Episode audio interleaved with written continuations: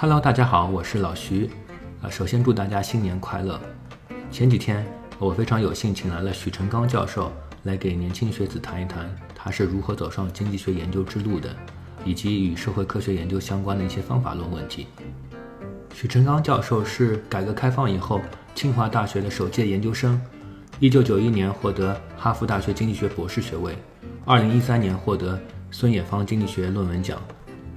孙冶方经济学奖。长期被认为是中国经济学界的最高奖项。二零一六年，由于他对转轨经济学的开创性贡献，获得了首届中国经济学奖。以下是这次讲座的录音剪辑。嗯，首先祝大家新年快乐！今天非常荣幸，我们请到了呃许正刚老师来参加我们的活动。呃，我之前跟许多朋友讲过，许老师是我最尊敬的几位经济学家之一。那大概主要有两个原因。第一呢，呃，作为中国经济学家，他为转型经济学做出了开创性的贡献，也帮助世人啊理解中国经济改革为什么会成功，以及和苏联、俄罗斯的改革有什么差异。我在做学生的时候，呃，徐老师和几位合作者的这个论文是很多门课的必读文献。第二个原因呢，是因为徐老师的传奇经历和为人，呃，应该很多朋友都知道。徐老师在六七十年代，呃，个人和家庭都遭遭受了很大的磨难。他在非常非常艰苦的这个条件下面自学了英语，呃，工程，然后也包括这个社会科学，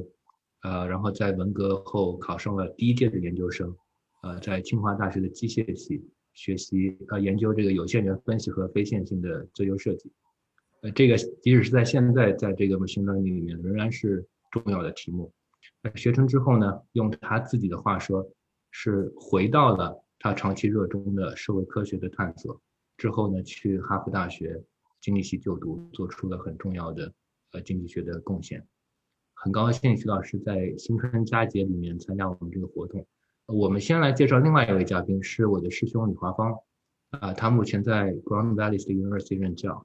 呃，他长期关注经济思经济学思想史。嗯，我在念本科的时候就开始读他的写关于经济学思想史的科普文章了。啊，也欢迎华芳。我我们就是大概就是想先呃先请徐老师讲一下，就是啊他走上经济学啊研究经济学的这个道路。然后呢，我们会呃回顾一下，就是徐老师在这个转轨经济学啊，尤其是啊就是对解释中国改革，呃。方面做出的一些创建，但是我们更想知道的是，这个创建背后就是为什么徐老师会会这样想问题，就是如何一步一步推进。我觉得这个思考过程可能对年轻人就啊更有啊更有借鉴意义一点。就是我们也想知道，就是一个杰出的学者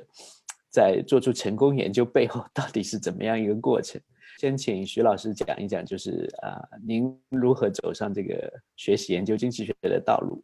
然后就是在这个经济研究的这个过程中，就是怎么样去思考和把握这个重大的这个问题。嗯，实际上呢，我这个呃，刚才这个易清讨的提到，就是我的这个过去的自学的过程。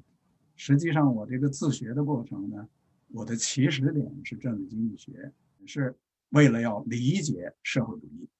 那么后来，这个学习这个数学，学习这个物理等等，那个这个实际上呢，呃，我都是先学的政治经济学，后来才是这个数学跟物理这些东西。就是通常人们认为这个数学、物理这些属于这个 hard science，就是硬科学，这个 政治经济学是软的。但是实际上对我来说呢，前面的政治经济学的部分我更硬，比比这个，我想要强调的就是呢，我这个实际上花了相当的力量学习物理学，以及这跟物理学相关的这个方法论，所以这个方面呢对我有很大影响。就是我就是说讨论到我这个看问题怎么看，讨论到我对问题怎么做研究呢？实际上我的第一个对我的影响呢是。是学习马克思主义的时候，那马克思主义你要现在总结下来，直接有直接有影响的部分，就是所谓的历史唯物论，对吧？就是是一种哲学观念。那么这个所谓的历史唯物论呢，如果你不是很机械的去看待它呢，呃，其实呢，跟经济学的绝大多数的经济学家讨论基本上是一类的。比如说，我和这个 Douglas North，呃，我们是熟悉的，在他生前时候我们是熟悉的。我就记得我第一次听 Douglas Moss 演讲的时候，他演讲完了，我就上去跟他说：“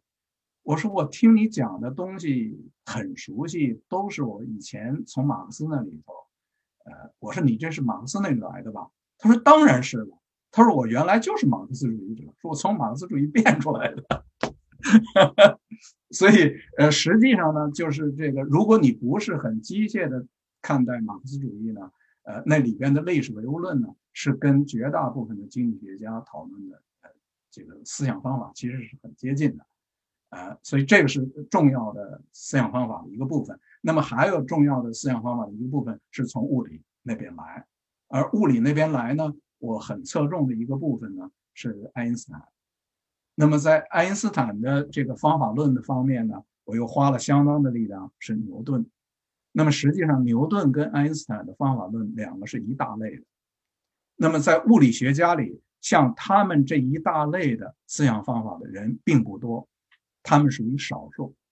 而他们的突破当然是少数，就是大多数的人不是他这样的思想方法的。那么时间缘故，我现在可能就我先不去展开它。那么这些东西对我有很大的影响，就是很基本的影响。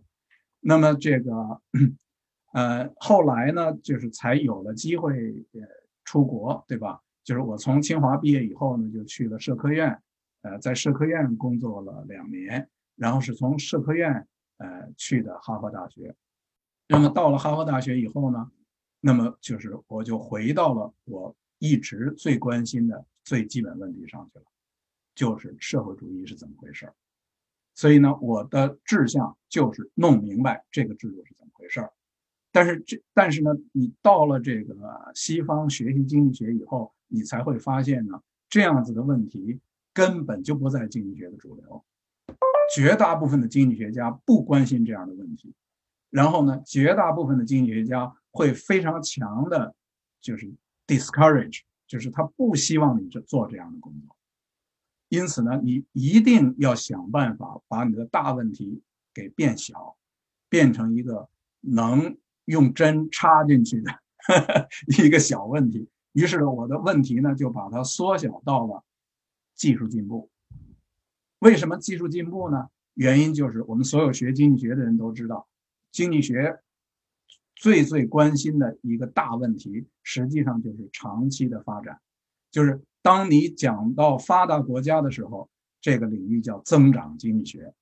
当你讲到所有的制度的时候，这叫做发展经济学。但实际上，发展经济学跟增长经济学关心的是同一件事儿，就是经济的长远的发展。那么，经济的长远的发展呢？经济学家们呢，又有一个普遍。的共识，普遍的共识就是呢，经济的长远的发展呢，取决于技术进步。那么实际上呢，就是在没有产业革命之前，那么全世界所有的国家基本上都是农业的，因此大家的经济发展的程度都差不多。人类各个不同的国家拉开了距离，是只有最近的二三百年时间才有，在这个三百年之前，人类是没有拉开距离的。那么这个拉开距离以后呢，人们看到的就是技术变化了。那么我要关心的就是我把这个问题收窄了，收窄到了技术上了。就是说，为什么在社会主义制度下，我们看到它在这个模仿的时候跑得很快，在创新的时候就很大的困难，很困难。那么就把问题缩窄到这儿去了。那么这个呢，是我这个啊 PhD 期间的啊。重要的研究内容之一，所以呢，就是说我最关心的问题有很多，是我还在努力中，呃，有的也许我的努力会有结果，有的也许我的努力达不到我想要的结果，但是仍然还在努力中。那么能做出来的一点结果呢？呃，这个呃，就是这个刚才我提到的关于这个技术进步。就是为什么在社会主义制度下，它的创新很困难？那么这个问题很小很小，所以呢，这个我就有了一个突破，就是有了一个这个啊突破点。那么这个后来呢，呃，这个我们呃，就是我已经我我已经到了伦敦经济学院之后，那就是写了好几篇论文了，呃，其中包括呃一篇跟这个 Eric Maskin 合写的，是集中在激励机制上。呃，一篇是跟这个 Gerald Roland 合写的，是集中在呃这个呃协调呃机制上。那么这个其实呢，大的思路是同一个，那么就是呃只是在分析的时候呢，呃侧重不同的方面。那么呃那么在呃实际上我们的讨论激励机制的方面呢，就已经呃不光是提到了一个理论，已经提到了这个呃呃实证的。这个实证的验证，我们做了一个很粗糙的实证验证，呃，我们那就是第一篇，就是不仅仅是有理论，而且是有实证验证。那后来呢，就是李洪斌、周立安他们那一篇呢，是做的比我们好很多，而且呢，他做的呢，由于他们集中的是实证呢，就使得大量的其他的学者呢，可以比较容易，就是沿着他那个思路。去做这个实证工作。我们的实证工作呢，因为是从理论推出来的，所以这个呃呃技术上相当复杂，就是通常做实证的人呢不太容易接受。那么呃，所以后来呢，这个这个就变成了一个大的文献。徐老师，我这儿正好有两个问题，一个问题是嗯，就是跟技术相关的，就经济学的技术相关的。因为您的经历啊，呃，早期是学这工程和数学和物理，然后这个碰巧呢，您在念书的时候，念经就在美国念经济学的时候，也是有一个经济学潮流的转换，变得更技术化，包括一些新的理论的发展，比如说激励理论，嗯，然后我想问一下您，就这些，这首先这是不是一个巧合？就是您发现原来过去的一些数学和工程的背景可以被。被您这个用来研究社会科学问题，这是不是一个对你来说也是一个没有之前没有想到的事儿？然后另外呢，你是怎么样想着把这些呃这个比如说激励理论，呃比如说预算软约束这些理论结合到研究转型的？第二个问题是我自己对这支文献的非常粗浅的阅读和理解，我发现基本上从包括你们那个时候到后面的这个。很多的这个 follow 的文献基本上是把政治的元素抽离掉的。那我想问一下，您这个当时是没有没有非常清晰的认识到这个政治的重要性呢，还是说呃那个太大或者没有工具去研究这个这个经呃就思想史的这个变化是怎么样的？啊，这个呃两两个问题都非常重要，呃，但是时间原我很难展开。那么前面一个呢，就是实际上呢，呃。因为我其实过去自学数学、物理、工程呢，是被迫的。我想我唯一还能做一点事情呢，可能是工程。啊，那么实际上我这个把力量放在自学数学、物理和工程上呢，呃，我在当时是也在做技术革新，呃，有有有一些发明什么的，呃，那么在当时呢，非常大的改善了我的。处境，呃，因因为我，呃，我对当我我我们所在那个农场，后来就变成了所谓建设兵团的，那是机械化农场。那个机械化农场是大量从这个东德进口设备的，那么，呃，就是我的这个技术能力在当时是，很突出了，就比这个大学毕业的人的技术能力要强的，呃，所以这个，呃，然后。由于我这个努力的去去做这个发明创造等等，就是先头全部都是这个业余时间自学，后来就是变成了全时的可以从事发明。那么，所以这个在原本学习的时候跟跟经济学无关，跟后来的这些一点关系也没有。那么，直到在清华大学呃研究生快要毕业的时候，才知道这个社科院正在组建。数量经济研究所，那么我就才离开了工程，又回到了我真正感兴、最感兴趣的地方。其实我工程也感兴趣，但我最感兴趣。但是另一方面，我刚才前面非常快的提到，就是说这个物理学的方法论对我有很大很大影响。那么这个也许我以后有机会再展开这个，就是物理学的方法论，呃，对我的影响是怎么回事儿，就对我们看社会问题是怎么回事儿，这个我今天就不展开讨论。那么，呃，你的下一个问题是我已经突然一下忘了。这支文献里的政治的元素似乎被处理掉，的，非常非常非常非常重要的问题。呃，这个实际上呢，我从来都认为政治的问题是政治制度的问题，是不可以从这里脱离去的。但是，之所以你看到我们写的论文里把那个问题呃给它孤立出去了，或者把它假设掉了，实际上原因是因为。我们没有能力处理，就是我们技术上没有能力。就实际上，至今，呃，经济学在讨论这个重大的政治制度问题的时候，经济学的能力都非常非常有限。这个，呃，我我现在正在做的这个工作，我把它叫做呃制度基因。那么我在做这个制度基因的时候，其实，呃，我现在在写一本书呢。我在写这本书的时候，我是不写数学的，但是实际上我另外是这个我另外自己做的笔记，我是有数学模型的。然后我也在一些地方给这个经济学的呃资深的同仁们呃讨论过。那么我在跟经济学的同仁们讨论的时候呢，真正懂得理论的、理论上通的呃学呃同事们呢，经常会立即就产生的一个挑战问题就是。你这个模型，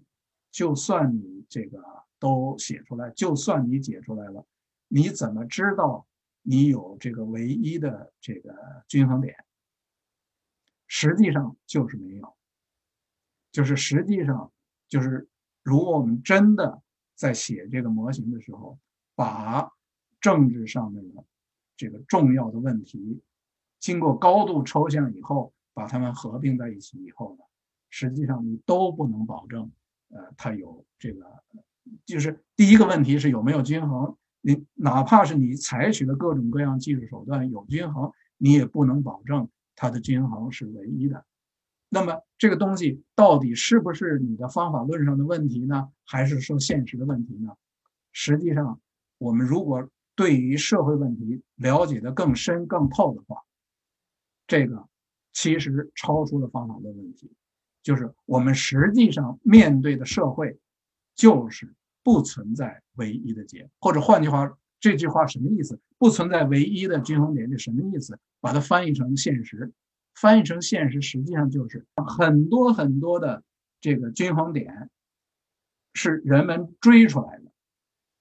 就是如今在经济学里，很多人把呃很多人去讨论所谓的这个行为，变成了一种这个啊。变成了一种心理学的因素，但是我现在讲的是远远超过了心理学的因素，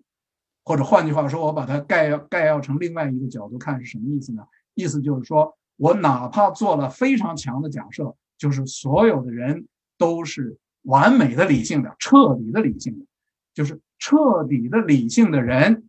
也仍然有多个均衡点，彻底的理性的人群也仍然历史。是带有很大随机性的，就是人群会突然拥到这一点，人群会突然拥到那一点。就当他拥到这一点的时候，就推出这么一个结果来；当他拥到那一点的时候，他就推出那个结果。他们拥到那一点，不是因为那些所谓的行为，不是因为那些所谓的心理学的原因，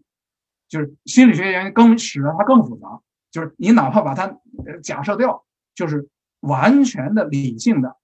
它也仍然是这个状态，所以我我把刚才讲了这么多，这这话什么意思呢？意思就是说，你写出来的数学模型，哪怕你有技术手段去解它，其实你也不能从那个解里边真正就找到了你能验证的那个东西，因为你会出现多个解，然后那个多个解可能很多很多。然后它可能需要很多的其他的因素进来，那么这个就如同我们今天讲，比如说，呃，我们讲到这个现实生活中，比如我们讲这个气候，我们讲气候，你你想想，我们关于气候的这个模型，他们要多少参数进来？他们是进来的参数，就是做气候模型的时候进来的参数是论万论几十万参数，就是我们实际上讨论人类社会的时候。你需要这种巨大量的参数进来，来才能把你的模型定下来。就是当你没有这个能力，把这个呃度量先定下来，然后找到这个数据，定住你的模型的时候，你这个模型是在抽象的意义上，你可以写出来，告诉别人我的思路是什么，但是在现实中，这个模型是解不出来的。回想起我们一年级学这个宏观的时候，如果有三个 representative agent，就已经很难解了，几乎解不出来。如果超过三个的话，经常就是混沌的。呃，是不是跟您说的有关系？呃，是有关。就是我实际上就是我就是我现在在就是作为我的笔记我写的那个模型，那我当然不可能是三个人，我就要比三个人多，因为因为三个人的模型就是在我不要讨论的问题里。就已经没有价值了。就是当这个人少到这个这个程度的时候，已经丧失了价值了。那么当这个呃人数多的时候，呃，就我刚才说的这个问题就来了，因为这个人都是互相猜的，他要猜呃别人呃怎么做，呃，所以呢，这就是由于人都是猜的，然后人是就是许多其他的因素会导致人往什么地方去。那么这也就是呃呃呃，我现在讨论的问题不叫做制度基因吗？就是这个制度基因呢，实际上呃就是从某种意义上说，呃把这个原来极其高度复杂的问题呢，相对简化了一些。那么这为什么制度基因重要呢？因为原本你可能有假定是这个呃一千个呃均衡点，有了制度基因之后。就把你的均衡点可能一下下降到了，可能还剩五个，就是剩下的这五个呢，基本上都跟你的制度基因有关，就是跟这个制度基因直接冲突的那些东西，基本上都排除了。那么制度基因是什么呢？制度基因就是因为你有一大群人，这一大群人都是互相猜的，这互相猜的时候，最容易猜的就是沿着制度基因猜，就是原本这制度基因下人是怎么样行为的。沿着这东西踩，那么这就是我讨论的制度基因里边的非常重要的这个这个基本思路。因为现在后来大部分人做这个锦标赛啊、官员激励，就是你认为就是这一块，就是这一块后续的进展，我相信您应该也是相当关注。就是你你认为就是这一块里面有什么明显的这个理论上的短板或者局限？就是然后它它值得期待突破的这个方向是什么？因为有蛮多年轻的学者，就是因为你们的工作以及后来的一些实证研究，就投身到这个这个领域了。就是所以特别想问问徐老师，就是你对他们有有什么样的这个建议？就是然后如果你你觉得就是你的这个制度基因的这个框架理论有值得年轻学者就是可以相互勾连起来的地方，我们也希望你能啊这个指点迷津。嗯嗯嗯，对，呃是这样，就是这个文献现在变得。就是在经济学和政治学里都很多人在做，那么这当然其中一部分是因为我们早先做过的工作，还有一部分呢，实际上是因为这个的确是中国的现实。那么 由于它这个现实是这样，因此呢，人们当然就会这个做很多实证工作，而且很多的实证工作当然就能做出来。因为这是事实，就是现实是这样，那么你实证工作就能做出来。那么这个方面的实证工作，呃，这个如果说我们还想走得更远，应该怎么看呢？那么我的看法呢，就是实际上这个看法超出了这个部分的文献，而是我的一个整体的对现在经济学的一个看法。就是现在的经济学呢，呃，这个就在我的那个。念 PhD 的期那一段时间里呢，呃，经济学呢是更偏理论的，就是我的那个时代呢是这个博弈论，呃，激励机制理论，呃，这个契约理论，这个机制设计理论大发展的年代，所以那个时代呢是一个理论大发展、应用理论大发展的时代。呃，那么这个理论发展呢，在经济学里呢产生了一些这个误差。就是经济学自己的出了毛病，出了一些什么毛病呢？就是很多的做理论的经济学家呢，没有意识到经济学是社会科学。社会科学是什么意思？这个社会科学首先重要的是它是科学，科学是什么意思？科学的意思就是它必须是实证的，不是实证的就不是科学，不是实证就是数学，不是实证就是哲学，哲学跟数学不是科学，就是经济科学、社会科学、政治科学这些是科学，科学意味着它必须是实证的。因此呢，那些所谓的理论，这个人们就是这个说，我证明了多少个 propositions，我证证明了多少个 theorems，这个不算数的，这个算数的东西是你必须要是实证的。因此呢，这个在我那个时代呢，是理论大发展的时代呢，经济学出现了一些偏差。就是也这个有相当一部分的文献呢，呃，人们已经忘记了，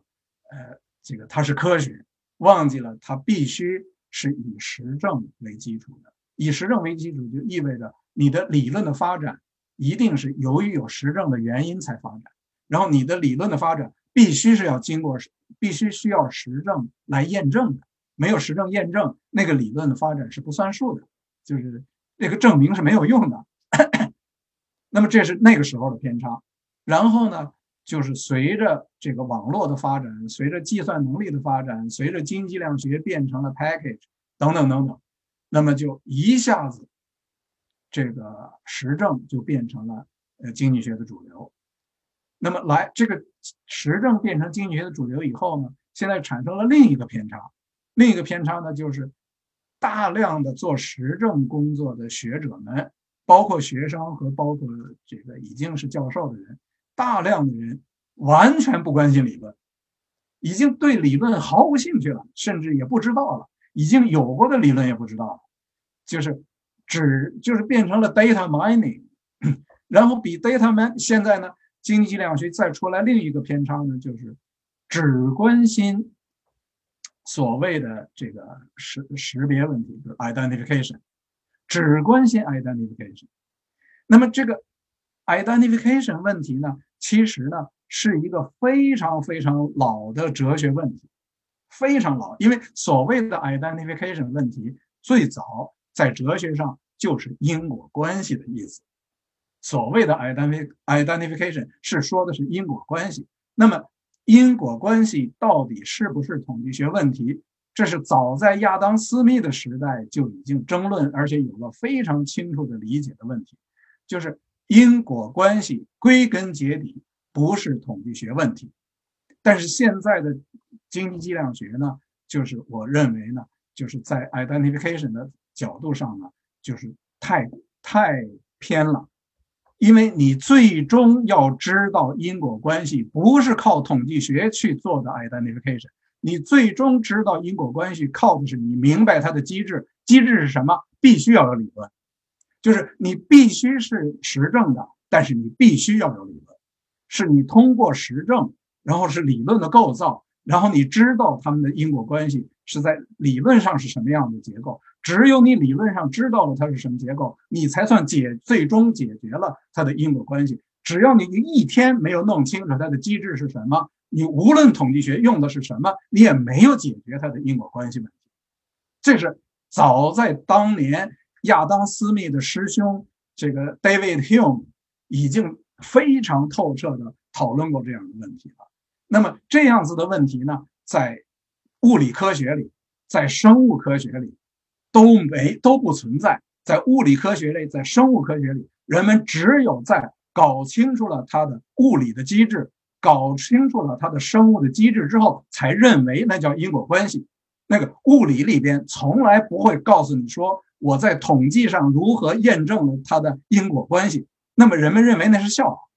在生物学上也是一样，虽然在临床这个呃生物学最后做做药的时候会有一个临床，那个临床不是为了告诉你这个啊我要知道呃它的这个生物科学的机制是什么。那个临床的试验只不过是为了告诉你。由于有大量大量的内容，我在科学上弄不清楚，所以呢，在弄不清楚的时候，为了减少它的这个负的作用，为了弄清楚它确实有正的作用，因此才用了这样子的呃统计学的办法。那么这个我想说的呢，就是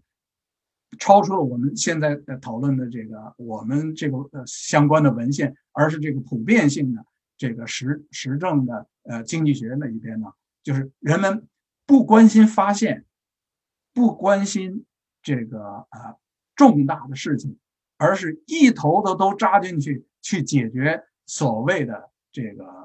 identification 问题。那么这个呢，实际上就是是个是个重大的这个重大的偏和误，就是又错误又偏。那么这个呢，就影响了呃经济科学的发展。所以要回到我们刚才这个问题上呢，那么我想说的就是，回到我们这个具体的问题上，就是这个讨论到中国的向地方的分权等等。那么就是我们需要更清楚的知道它的机制是什么，而不是简单的。呃，这个啊，就是看看数据，就是数据非常重要，但是一定是在一定追求的是发现，一定是在发现的同时呢，去寻找呃它的机制。那么这个呢，就就到了我刚才讲的讨论的这个啊啊制度基因的问题上了，就是实际上呃呃，就是我们我刚才讲了，我们过去发表好多篇论文，呃，当时我们用我们的用语叫做这个这个。M form and U form 就是 M 型的和 U 型的，呃，两类的这个组织结构。那么后来呢，我这个发在这个 JEL 上一篇比较长的呃文章呢，试图把过去假设掉了的一部分的这个整体的制度的内容呢，把它全部拼回来，就是给人们一个完整的图像。就是说，如果你只看呃。这个 masking 前许那篇论文，或者只看前许呃呃前呃呃呃 Ro 呃呃前 Roland 许只看那篇论文，那么你都不你都看不到整个的制度是怎么回事儿。原因呢，就是因为你为了要写那个数学模型，你说你那个制度上的其他的因素呢，为了那个制度，为了那个数学模型能解得出来，只好把。这个制度上的其他的部分给假设掉了，那么我在这一篇 JEL paper 上呢，我就把这个整个的制度是什么，就把它拼回来了。但是这一篇论文呢，我我我可以我可以这样打个比喻，就是我们发的这个呃呃前面讲到的那两篇学术论文，就是呃前呃呃这 Maskin 前许和这个呃前 Roland 呃呃许。这这两篇论文呢，可以看成是照片，可以看成是这个呃，这个这个历史长河中的突然啪啪拍了两张照片。这两张照片呢，你可以看成是 X 光片，呃，可能用的是比 X 光片还高级，可能是 CT，非常非常详细，然后分析的很很好，呃，但是呢，它是非常静态的。那么这个我那个 JEL paper 呢，就比它改进了一点，把这两张照片给它恢复到了一个很短很短的电影片里去了。但是我的电影片很短，我这个电影片有多么短呢？这个电影片呢，就是只看了改革的这几年，就是改革之前的我基本上没有看。那么。那么，那就回呃，下边就回到了我的这个讨论的制度基因的问题上了。那么，我如何把我的电影再放长一点？就是我只看这么短的电影，你实际上还是没有能解释这东西从哪儿来的。所以呢，我的制度基因呢是想要讨论更长一点的这个这个电影，就拉开更长一点，让人们知道更完整一点。但是呢，当你拉的更长的时候呢，我的这个呃和刚才我讲的那两张照片是这个高分解率的这个 CT 照片，跟那个比呢就没有它那么详细了，就相对呢比较粗。但是呢，我这个就更完整了。所以我这个所谓的制度基因呢，实际上是试图帮助我们呢有一个更完整的对中国制度的了解。刚才也强调了。呃，经济科学是科学，政治科学是科学，社会科学是科学。科学必须是实证的，实证必须是以事实为基础的。所以呢，我我当我讨论是制度基因的时候呢，我这个制度基因是个分析的概念，但是呢，这个制度的概念必须是大量的和切切实实发生了的实际，呃，就是实证在一起，所以是用这个分析概念组织起来的实证的内容，来帮助我们认识为什么中国走到了今天的这个样子。那么，只有我们认识到了为什么中国走到了今天的这个样子，我们才会知，我们才有可能有一点这个理解，下边的中国可能会怎么样走。薛老师这个讲的非常好了，就是很有启发。第一个问题呢，它是这样的，因为就就我们也读到你写这个二零一九年诺奖，就是因为。啊，也是跟您是同学，就他们做这个实地实验，对，然后对，因也也是 identification 机制，对吧？当然也有，就是也有也有放大规模、拉长时段，但基本上来讲，就是没有能够达到您说的，就是我要去考虑一个，就是可能更高理论层面的一个东西，对吧？但是对于这个年轻的学者来讲，就是他们就是面临很多这个。发表的压力也好，或者什么，就是现实的这个考虑，就是那那他要怎么样去平衡？就比方说，他是是想追求一个呃宏大理论解释，当然也不说对，就是如何在这个平衡这个实证，就特别微观机制，然后和在一个更高理论层面去思考这个问题，这个是第一部分。第二个部分呢，与此相关，就是。呃，我们知道，就徐老师，你可能当时说，就是在 LSE 啊，有很多人，就是他带着切身实际经验来，但同时又是学者，所以他能提炼的很好，这样就是思维碰撞很激烈。那么，对于现在的这个年轻人来讲，就是他又面临一个特别实际的问题，就比方说他是一个北美求学的这个经济学博士，那么您是建议他在继续在这边干着活呢，还是比方说回国找教职，对吧？这个也是一个。就是如果他想知道一手的，他可能得跑到那边的田野去，他才能了解的更真实的中国。所以就是你你又如何平衡？就是我到底是去国内还是留在这边？第一个问题是一个纯方法论的问题啊，就是当然这个也不光是纯方法的问题，同时也有你刚才讲的，就是对于年轻学者，呃，他的学术生涯面对的这个一个一个。重大选择、重大抉择，对吧？就是实实际上，任何的学科的年轻学者，呃，都面对重大抉择。那么，呃，从纯方法论的角度讲呢，我想说的呢，就是对于这个，对于这个专门从事实证工作的学者来说，嗯，这个一定第一重要的是发现，发现。发现，发现，就发现这个汉语词不是最好，就是英文词叫 discovery，比这个要深刻。就是我们不得已用汉语就叫发现，discovery 比这深刻。就是如果如果让我来，如果让我来，呃，这个总结什么是 empirical work，我会说 discovery，discovery，discovery，nothing else。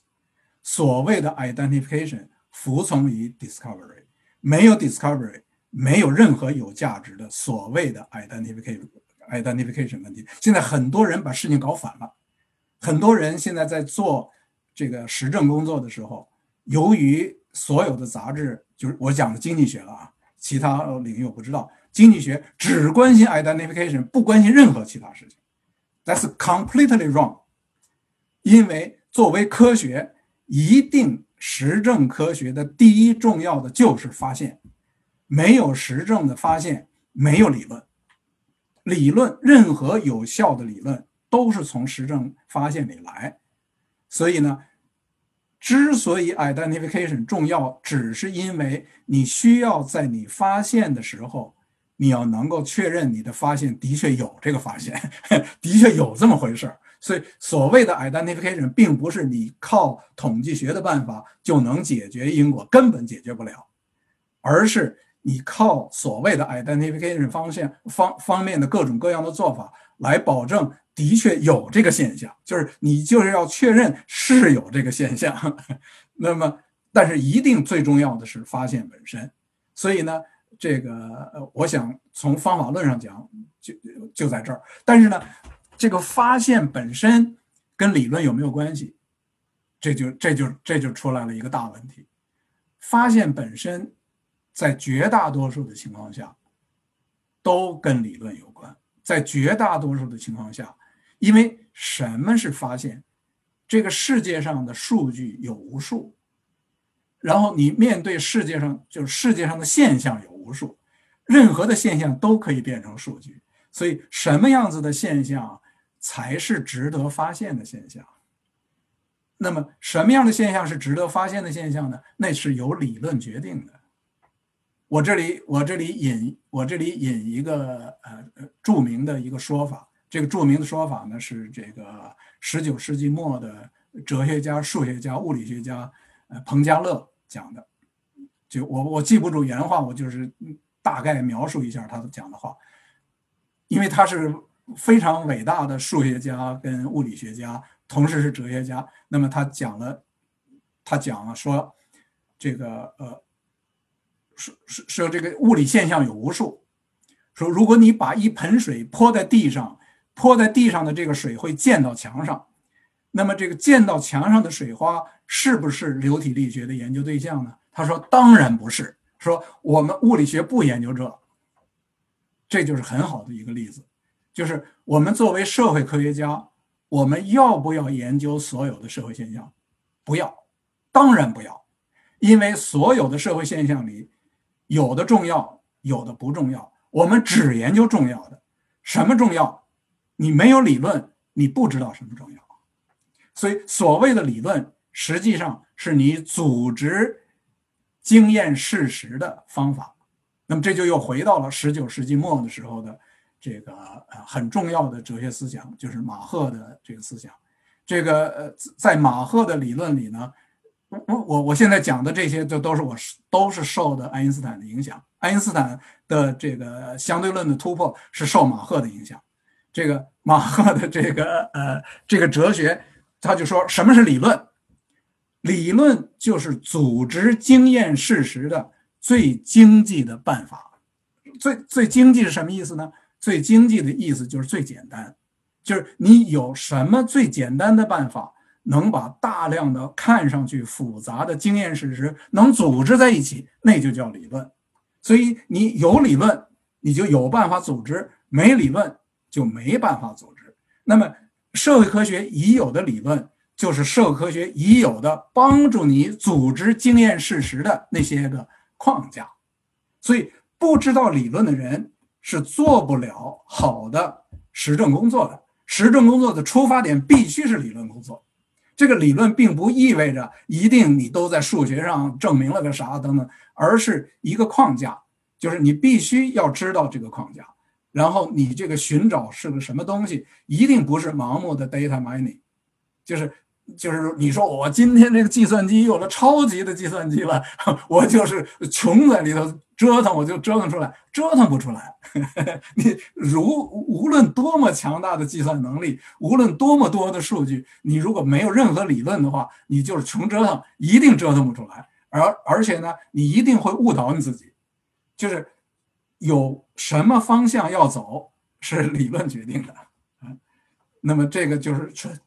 纯方法论问题。那么再一个呢，就是关于这个年轻学者的学术生涯的这个权衡或者决策。那么为了这个问题呢，呃，我讲这个一个小故事，呃，就是这个爱因斯坦在他这个晚年的时候呢，有科学史家呃来问他，说你现在对于年轻的物理学家，就是年轻的物理学者刚刚拿到 PhD，呃，有什么建议？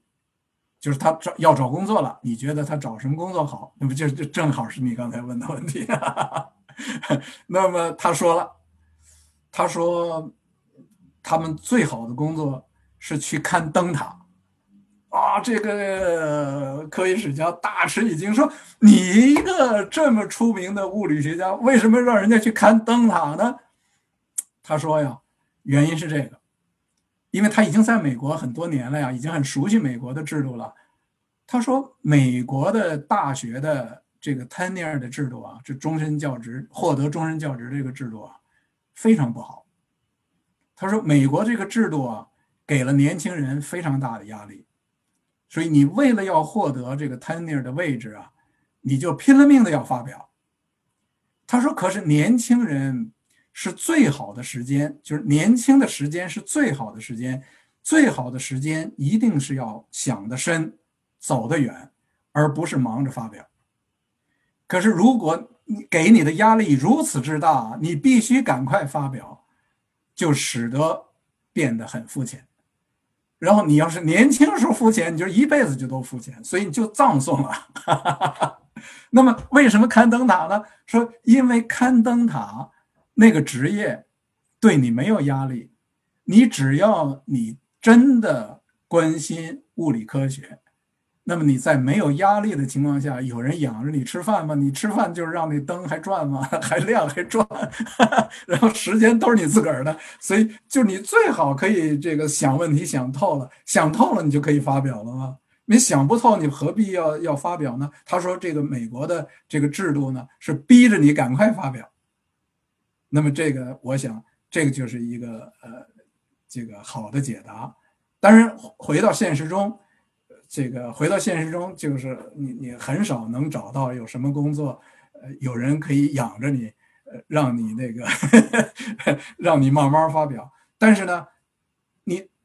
如果你想清楚了这件事儿。”你怎么面对你的这个抉择？怎么权衡？呃，那么你总会好一些，就总会比你没想清楚要好一些。就是你自己要明白，就是这个，呃，被逼着赶快发表，呃，不是对你最好的事儿，呃，这个不是你一辈子就永远被逼着发表越来越多，永远发表，永远发表很快，这个不不是这样的。这个就是你能在能够在能够生存的情况下，呃，要努力想得更深，走得更远。嗯，啊，后边一个问题是关于这个是回国还是不回国，其实跟这个问题是连在一起的。那么当然，如果回国的目的是为了这个实证研究，为了真的了解。呃，中国的情况，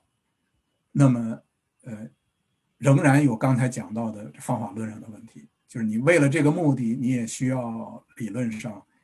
要比较好的装备自己。就是你要是理论上根本就没有什么想法，我想你最好不用忙着就回去。这个，你你这个理论上是要需要有些想法的，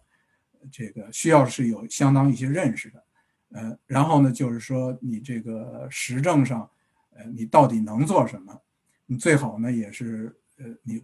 你你对国内有有一点了解了，你再决定，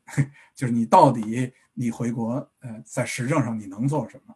嗯，那么这个你如果你什么也不了解，就误认为，呃，你回国就在实证上呃会了解更多，这有可能是误解，就是这不一并不一定的。呃，徐老师，我再问两个跟经济学子学科相关的问题。一个是关于怎么看这个历呃计量历史，或者用这历史数据，呃比较久远的历史数据研究历史规律。第二个问题是关于实验经济学的，呃我们知道实验经济学也面临很多的批评，比如说有些实验呃过于 artificial 的，不跟社社会现实离得比较远。但是呢，也有呃比如说像 Vernon Smith 或者像 Ernst Fair 这样的学者，用实验经济学的方法。研究了非常 fundamental 的问题，您怎么看这两个学科？这个从历史数据里寻找这个历史上的规律性的内容，非常非常重要，极端的重要。那么我我的看法啊，就是我个人的看法，就是这个实际上呢是至今是经济学需要做。但是还差得很远很远，就是说才刚刚起了一个非常非常肤浅的头的这个呃事情，呃，就是这个呃这个事情呃呃怎么我对这个事情怎么看呢？呃，我们我们我们回到这个物理的起源上去，物理学物理学作为一个实证科学的起源是从哪儿来的？呃，也许大家知道，也许不知道，我就非常快的提一下。物理学作为实证科学的起源，起源是两个地方，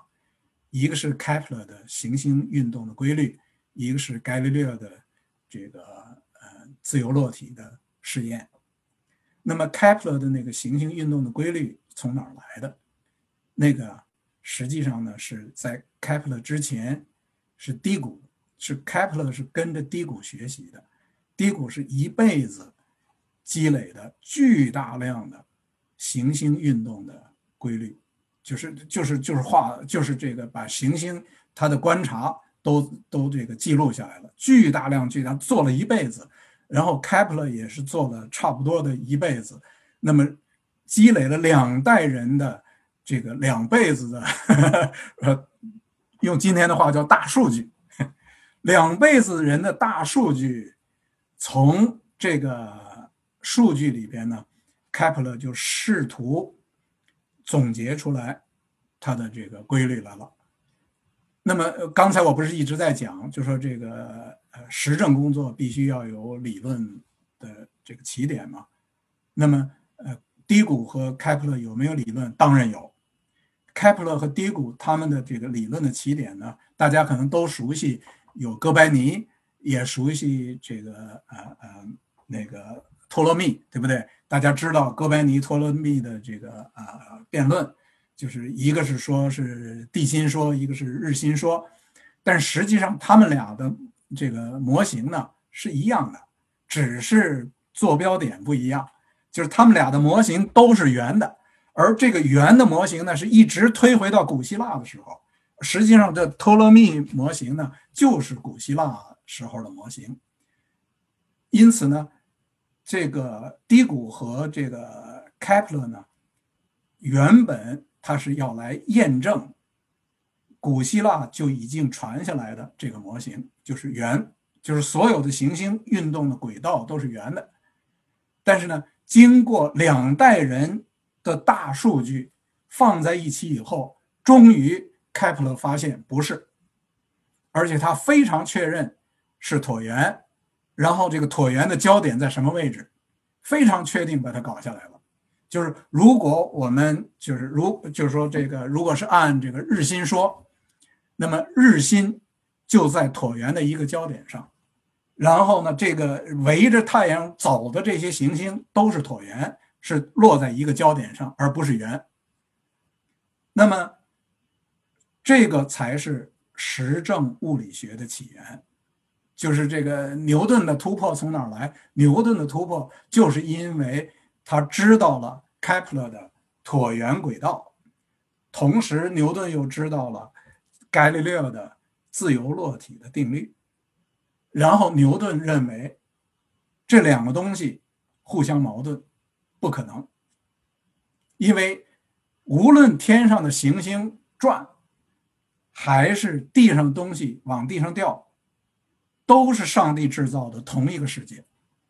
上帝制造的同一个世界一定走的是同一个规律。上帝不可能造两个规律，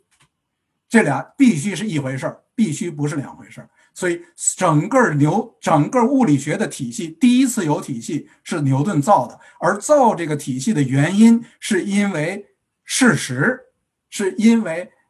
低谷开普勒搜集到的行星运动的事实和。这个伽利略搜集到的自由落体的事实，他们把这个事实概括成了两个简单的数学公式，这两个数学公式是连不起来的。物理学的第一个体系就把这公式全部连在一起，是同一个体系。那么，科学的突破从这才有，从此才有科学，以前没科学。那么，经济学和他们比，根本就还走在了。低谷开普勒的那个地方，就是经济学是零散的，有一点点这个，有一点点那个，哪个跟哪个也连不起来，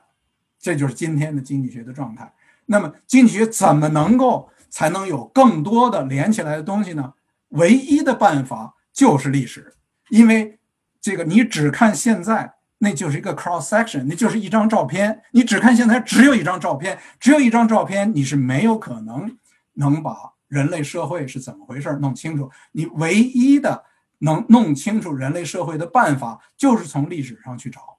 因为呢，有一些个这个呃，你找到的一些个规律性的现象呢，其实它都是呃这个，当你问题看得更大、看得更多、看得更深的时候，你会发现你见到的那个规律是有条件的。就是在你不知道那个条件的时候，你会以为这个就是一个 universal 的一个规律，但实际上它是有条件的。因此呢，就是任何一个学者能够系统性的在历史上找到一个部分的规律性的现象，都是了不起的这个了不起的对这个社会科学的贡献。那么，那么我我我再讲另一个跟这个直接相关的呃例子，呃，就是这个电，这个电呢。就是这个呃，大家都知道这个无线电的呃发明是从这个 Maxwell equation 里推出来的，就是纯理论推出来的。但是问题是 Maxwell equation 哪来的？就是 Maxwell 实际上是跟 Newton 是同一类的学者，就是在 Maxwell 之前，就是法拉第等等这些人呢，已经分别把电和磁的这个现象呢，都写成了一个一个很简单的小小的公式。就是相当于我我们现在讲，你说你在历史上找到了一段规律，你可能最后能把它变成了相当于一个小小的公式，直直到你有许多的这样的公式放在一起，它们似乎之间应该有关系的时候，才到了你形成理论的时候。所以没有这些人做的这些早期的电和磁的这些个工作，就没有 Maxwell equation。没有 Maxwell equation 就没有后来的爱因斯坦的相对论，就是一步一步这么过来的。所以所有的这些了不起的理论发展，实际上都是因为 empirically 你先发现了非常 solid 的发现了规律性的现象。就是你要如果都没有规律，你就没这个学科了，没规律就没学科。科学就是找规律的。所以我们刚才讲了，这个作为科学，什么东西看，什么东西不看，有规律我才看，没规律不看。那么当然，这个这个这个就涉及到了你的判断了，就是你可以是已经有什么理论帮助你判断，或者你有什么直觉帮助你判断，但是你总而言之你要有个判断，这里有没有规律？有规律你就做，没规律就不值得做，因为它就不是科学要研究的内容。第二，呃，之后的问题是，您怎么看实验经济学的一些工作？这个实验经济学呢，这个，嗯。实际上是仍然在探索之中，就是我的看法呢，是仍然处于相当幼稚的阶段。虽然得了好几个诺贝尔奖，就我的看法是相当幼稚的阶段。就是这个最早获得诺贝尔经济奖呢，是这个是这个实际上就是纯的心理学的工作。那么这个纯的心理学的工作呢，呃。它实际上呢是涉及到了呃我们经济学的这个基础了，对不对？经济学的基础就是所谓的这个人的偏好，而所谓的人的偏好实际上是个心理学现象。那么这个过去呢，人们呃做了一些这个重大假设，假设人的心理偏好是什么？那么这个人们在实验室里就发现呢，这个重大假设在实验室里是要被违反的。然后你这个违反了以后，你就动摇了经济学的基础，呃，那么这个当然从这个角度讲，那么获得经济学的诺贝尔奖当然就是很重要。那么这个呃呃，所以所以这个试验呢，其实大体上是分两大类试验，一大类呢是心理学试验，一大类呢是学习的这个呃医学的临床的呃试验。其实就是医学临床试验，实际上是两大类实验。那么这个作为这个心理学试验呢，呃呃，我认为那个是无争议的，非常重要。呃，但是有争议的地方在哪儿呢？有争议的地方在于两个地方，一个地方呢就是在于呃这个到底从社会科学的角度讲，呃哪些问题是最重要的？或者换句话说，就人的行为，呃，到底是在哪些地方，呃，受到的这个呃呃哪些地方，呃，受到影响最大？那么讲到这个问题，我现在我现在可以，我现在可以讲一个具体的一个这个 thought experiment，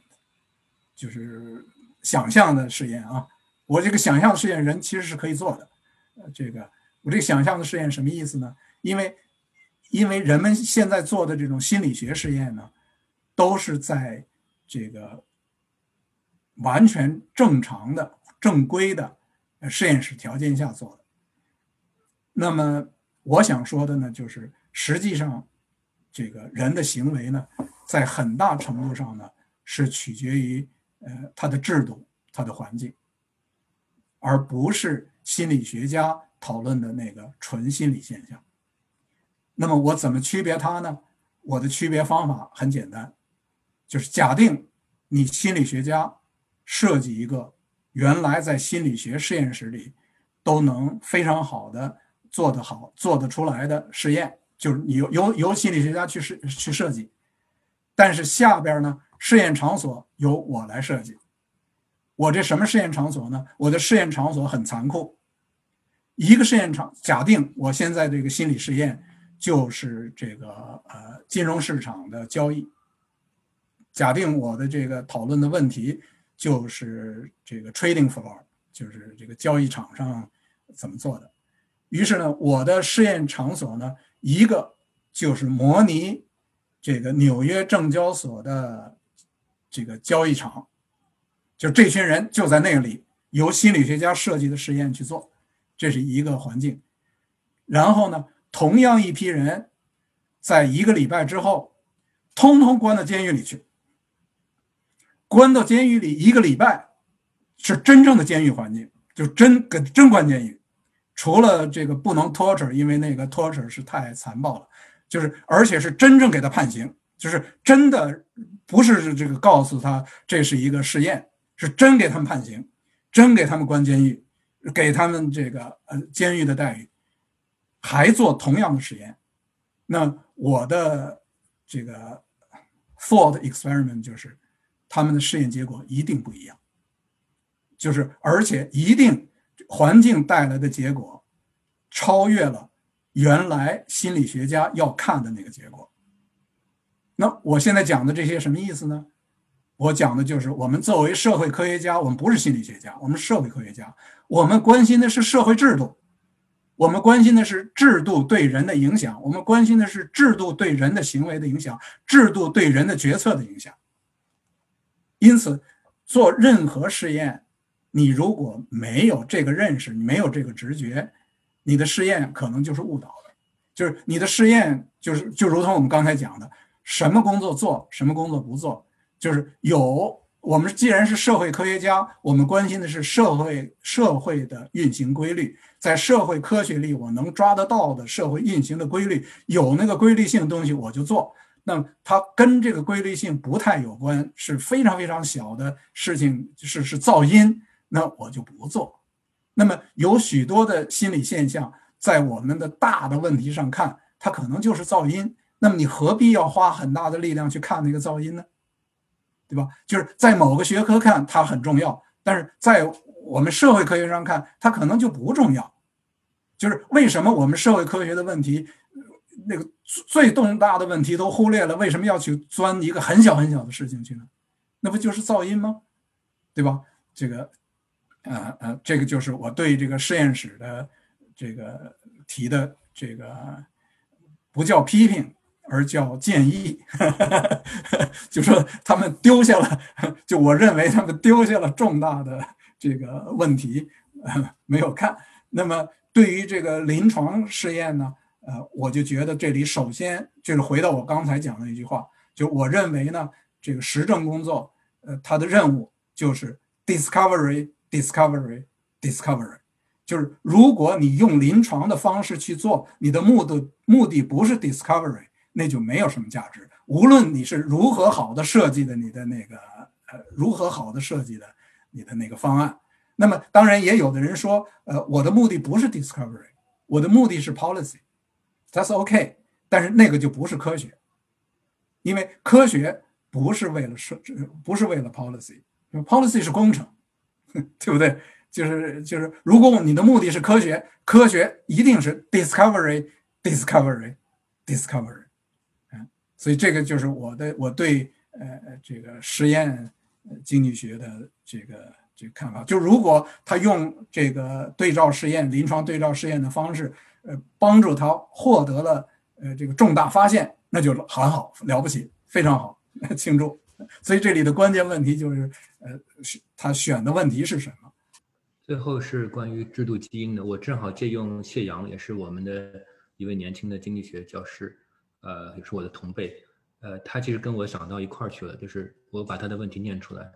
呃，徐老师第一个问题是，这三个是连在一块儿的。徐老师提到的制度基因简化为均衡选择的问题，是是不是可以理解成一种选择 focal point 的具体表达形式？因为他是做博弈论的。呃，第二个问题是在给定制度基因的情况下面，在理论上，制度基因在较短的时间内是不是有可能变化？怎么样发生变化？有没有什么样的微观机制？呃，第三个问题是，他很期待您的这本书出版，他想问一下什么时候这本书出版？我觉得作为我们的这个讲座的结结束非常合适。当然，这个是这样，因为今天的这个。时间的原因根本就没有真的展开呃讨论这个问题，呃，实际上我这个所谓的制度基因呢，呃，实际上就是是个 reduced form，就是原本呢，呃，原本呢，我是一个如果如果从 game theory 的角度讲，原本是一个展是一个展开了的 model，是相当的这个相当的详细的，呃，这个呃。但是这个相当详细了的展开了的这个这个 model 呢，呃，就导致了我前面讲的，呃，实际上就是解不出来的。那么这个或或者换句话说，就是你解的时候，哪怕是你有这个计算力，哪怕是你是数值解，你是 multi equilibrium，呃，这个呃呃，而且这个 multiple 可能是非常多的 multiple，呃，那你非常多的 multiple，你就变成了这个呃。并没，你的理论并不告诉你什么。那么，为了简化这个分析呢，那么我就把一大类的这个内容呢，把它用一个 reduce form 表达出来。这一大类的用 reduce form 表达出来的东西，把它叫做制度基因。那么叫这个名字，你从名字上大概就已经能猜着一点了，就是什么样子类型的现象，会是。是制度基因呢，那么一定这东西是是重复的，就是来回来去的出现，就是它并不一定是百分之一百重复，但是它中间的一些核心的内容是反复出现，反复出现。就是说，在历史上你会发现有一些基本的成分，有一些基本的制度安排的方式呢，反复的不断出现，不断出现。那么这是其一。第二呢，就是这个东西不断不但是不断出现呢。而且它很重要，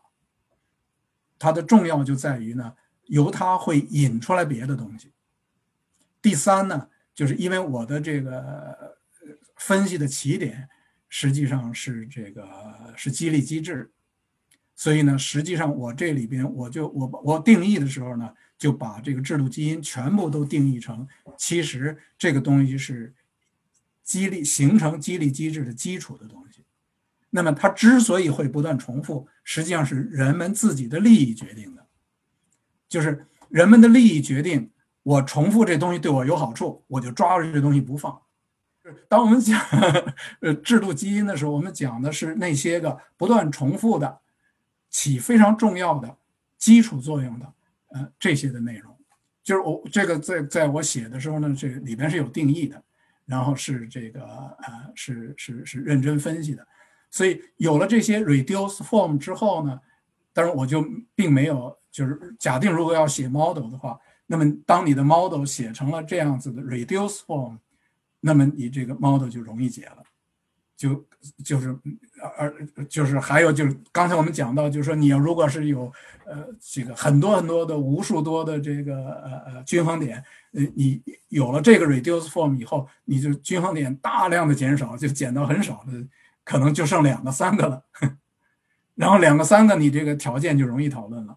然后你这个历史上的事件就容易看清楚了。对，但是我们想知道一下，就是你的这个出版计划，因为这样的话，可以其他的其他的这个年轻学者们也可以也可以学一下。呃，这个书的出版，我是这个英文版是跟那个剑桥大学出版社呃定的是明年十月我交稿，我明年十月交稿以后，那大大概他还得，我不知道还有多久，反正就就比较快了。啊，非常非常感谢徐老师，我我要说声抱歉，对我们这个提问的同学还有七八个问题没有回答啊，也是因为大家这个兴兴致非常高。那么我们再次感谢徐老师今天给我们带来这么精彩的演讲。谢谢徐老师，晚安，晚安，谢谢您，好，新年快乐，新年快乐，新年快乐，好嘞，拜拜，牛年牛，牛年牛，好。次节目到此结束，谢谢您的收听。如果您想围观更多像这样的线上讨论，可以关注我们的微博号和微信公众号 Random Walk siri 请见本期的详细信息。您也可以在小宇宙、苹果播客、谷歌播客、喜马拉雅、Spotify 等平台找到这个播客。感谢本次节目的音频编辑八爪鱼，文字编辑梨子，片头片尾音乐付一庆。再见了。